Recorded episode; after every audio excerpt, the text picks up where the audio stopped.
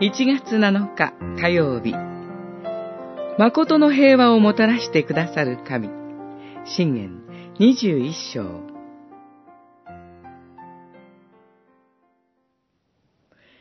戦いの日のために馬が備えられるが、救いは主による。21章31節。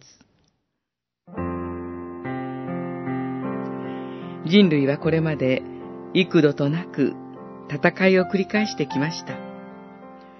その度に新しい兵器が開発され、今日では核兵器などの大量破壊兵器が作られ続けて、とどまるところを知りません。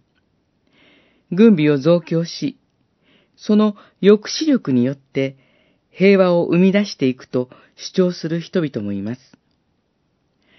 しかし、単純に軍備を拡大することによって世界に平和がもたらされるとはやはり思えません。むしろ、かえって多くの生物や人々の命が危険にさらされるようになります。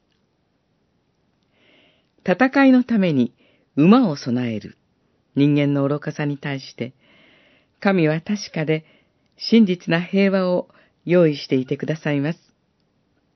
それは神の御子、イエス・キリストの生涯と十字架の死と復活によってもたらされる平和です。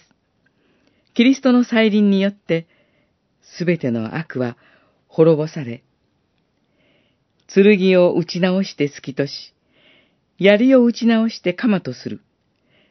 国は国に向かって剣を上げず、もはや戦うことを学ばない。時がもたらされるのです。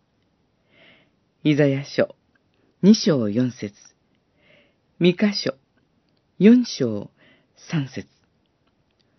このことを知る私たちは、たとえ小さなものであっても、平和を祈り求め、平和の実現のために努めていきます。